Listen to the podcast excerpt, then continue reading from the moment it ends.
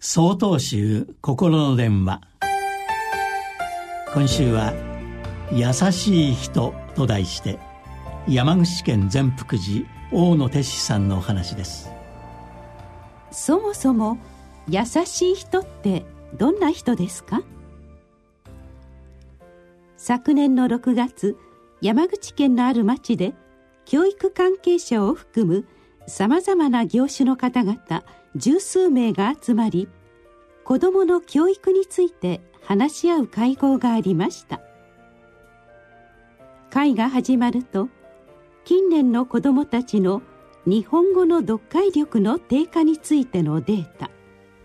新しい学習方法の提案など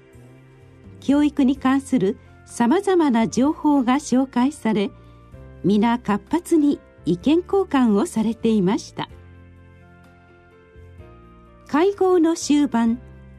自分以外の人の気持ちを察することが苦手な子どもが増えていて乱暴な言葉乱暴な行動がエスカレートする生徒に対して学校の先生はどのように指導してよいか分からず困っているということが話題になりました。司会の方が優しい人を育てるにはどうしたらよいと思いますか？と聞くとそれまで活発に自分の教育論を展開していた方々の発言が突然鈍りました。そこで私は冒頭に挙げた質問をしてみたのです。そもそも優しい人ってどんな人ですか？みんな下を向いて黙ってしまいました。私はその時初めて子どもの問題は実は私たち大人の問題であることに気がつきました。私は参加者の方々に言いました。見返りを求めずみんなの幸せのために考え発言行動する人を優しい人と言います。個人尊重はとても大切なことですが自分中心の考え発言行動から離れることも大変重要なことです。子供は大人の行動を映す鏡です。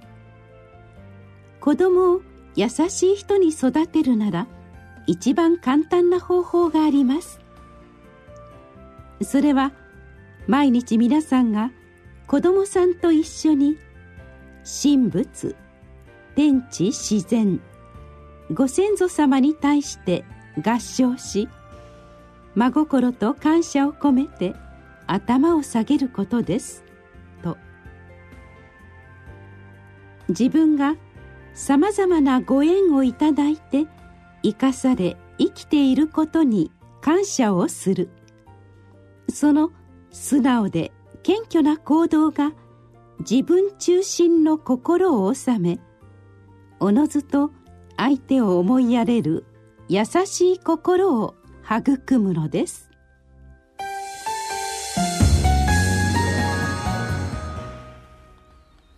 1月20日よりお話が変わります。